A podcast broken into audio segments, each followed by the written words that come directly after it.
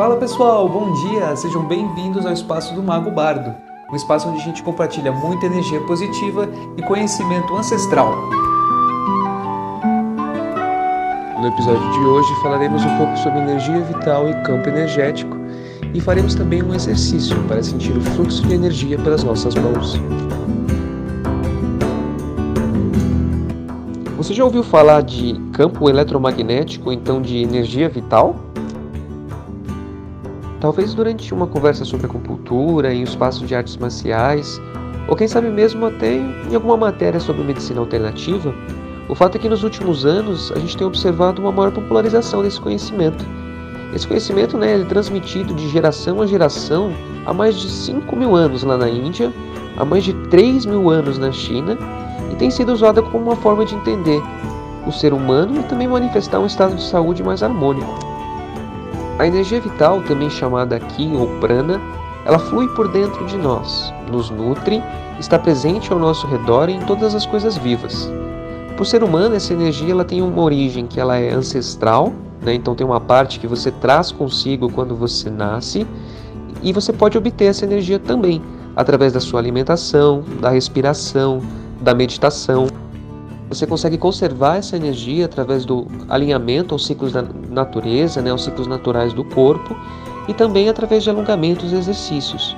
E essa, essa energia né, ela é mantida quando você tem uma energia de defesa forte e equilíbrio interior. Já o campo eletromagnético, ou a aura, né, como conhecida também, é a combinação de uma qualidade, da qualidade dos nossos pensamentos, das nossas emoções, dos nossos padrões de comportamento e da interação com o meio, que aí tudo se combina em uma forma, formatação particular, como se fosse uma impressão digital energética que fica constantemente se transformando. Até alguns anos atrás, esse conhecimento era completamente ignorado pela medicina ocidental, mas com o desenvolvimento da quiliangrafia e da bioeletrografia, que são literalmente fotos dos campos energéticos, e com avanços na restauração da saúde com técnicas como reiki e acupuntura, foi se abrindo espaço para esse conhecimento também. Há poucas décadas, a Organização Mundial da Saúde passou a estudar e identificar diferentes tipos de medicina alternativa, e ela, através das pesquisas e dos estudos, aprovou a efetividade de algumas delas. A medicina chinesa, a medicina indiana, que é conhecida como Ayurveda, e o Reiki estão entre os nomes das medicinas alternativas que tiveram essa efetividade reconhecida. E todas essas, elas entendem a saúde de uma maneira diferente e complementar essa medicina tradicional que é praticada, por exemplo, aqui no Brasil, nos Estados Unidos e na Europa. Então, segundo esse conhecimento prático dos orientais, né, grande parte das doenças surgem de um desequilíbrio energético dentro do corpo. Esses desequilíbrios eles estão relacionados principalmente aos comportamentos que o indivíduo tem, não só com relação à sua alimentação, exercício e sono, que a gente está mais acostumado, né, mais costumeiro ouvir, mas também a qualidade de respiração, como são às vezes se a pessoa faz ou não faz alongamentos, e também se ela mantém uma plenitude mental e emocional. Na medicina ocidental, a saúde mental e emocional tem sido estudada há poucas décadas, talvez aí um, um século mais ou menos. Se for pensar nos principais nomes da psicologia, né, como Freud, Jung e Winnicott, é realmente um, uma ciência bem nova.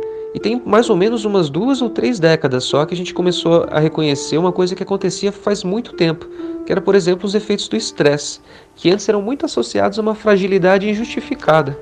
Mas aí também fazia era uma ideia de o que o pessoal tinha naquela época, né? Já na medicina oriental, né, inclusive esse tipo de conhecimento, então a ideia do que o estresse pode causar já é um conhecimento popular, já fazem milênios. Né? O estresse lá é associado à energia estagnada das emoções. Então, de acordo com o entendimento deles, uma pessoa que se coloca em situações tensas por um longo período, ou então é exposta a um evento traumático, por exemplo, estagna a energia numa região que eles chamam de fígado. Não é exatamente o órgão, mas é um sistema energético. E esse chamado fogo no fígado, né, que, ele, que é o desequilíbrio no fígado, ele gera diversos sintomas físicos, como, como por exemplo a dor de cabeça, gastrite, mas também vai, vai gerar impactos em outras áreas da vida, como por exemplo insônia, vai gerar pensamentos agitados, irritabilidade.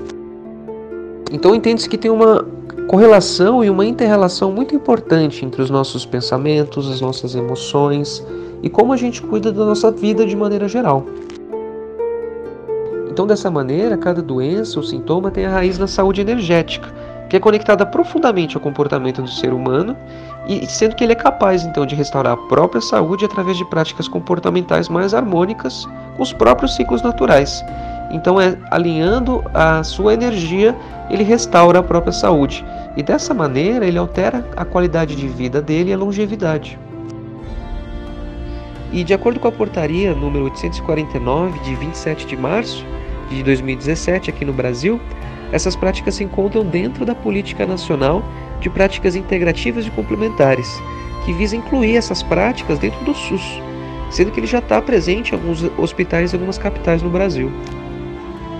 Às vezes essa parte de energia, ou então falar de fluxo de energia, talvez pareça um pouco teórica, né? Quando a gente está conversando aqui, só comentando um pouco. Mas dá para a gente sentir. Então eu gostaria de propor um exercício com vocês, é, um exercício de relaxamento, e aí a gente vai sentir o fluxo de energia próprio, nosso fluxo de energia próprio, através das nossas mãos. O que vocês acham? Vamos fazer?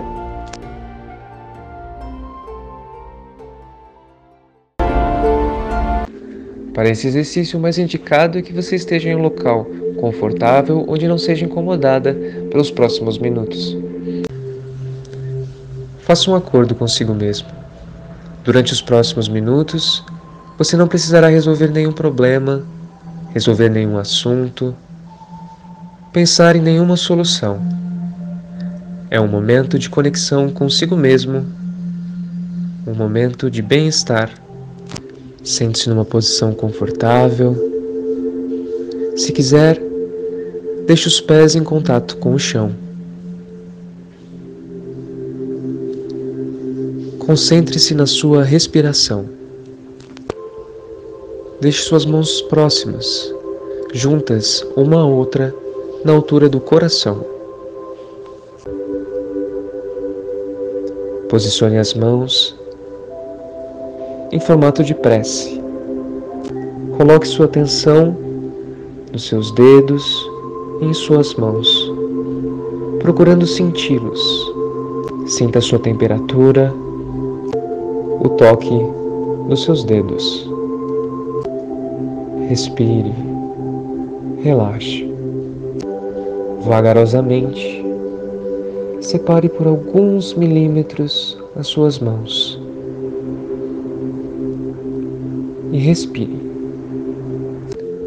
Separe e aproxime as suas mãos, procurando sentir o espaço entre elas. Com o tempo, você pode começar a sentir um fluxo, um calor, uma sensação de formigamento, como que fazendo uma bola, mova suas mãos em movimentos circulares separe-as e perceba como o fluxo se altera, a sensação de calor ou de formigamento que pode provocar. Essa é a sua energia, a energia que. Novamente, junte as mãos, como que assoprando, deixe essa energia fluir de volta para o universo como em uma bênção. Descanse as mãos no seu colo e volte novamente a atenção à sua respiração. No seu tempo,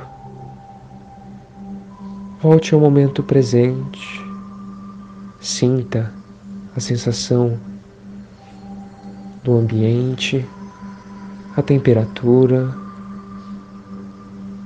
e perceba como você se sente muito melhor do que antes. Você pode abrir os olhos. Fala pessoal, e aí como foi para vocês esse exercício? Como foi para vocês? Vocês conseguiram sentir sua energia?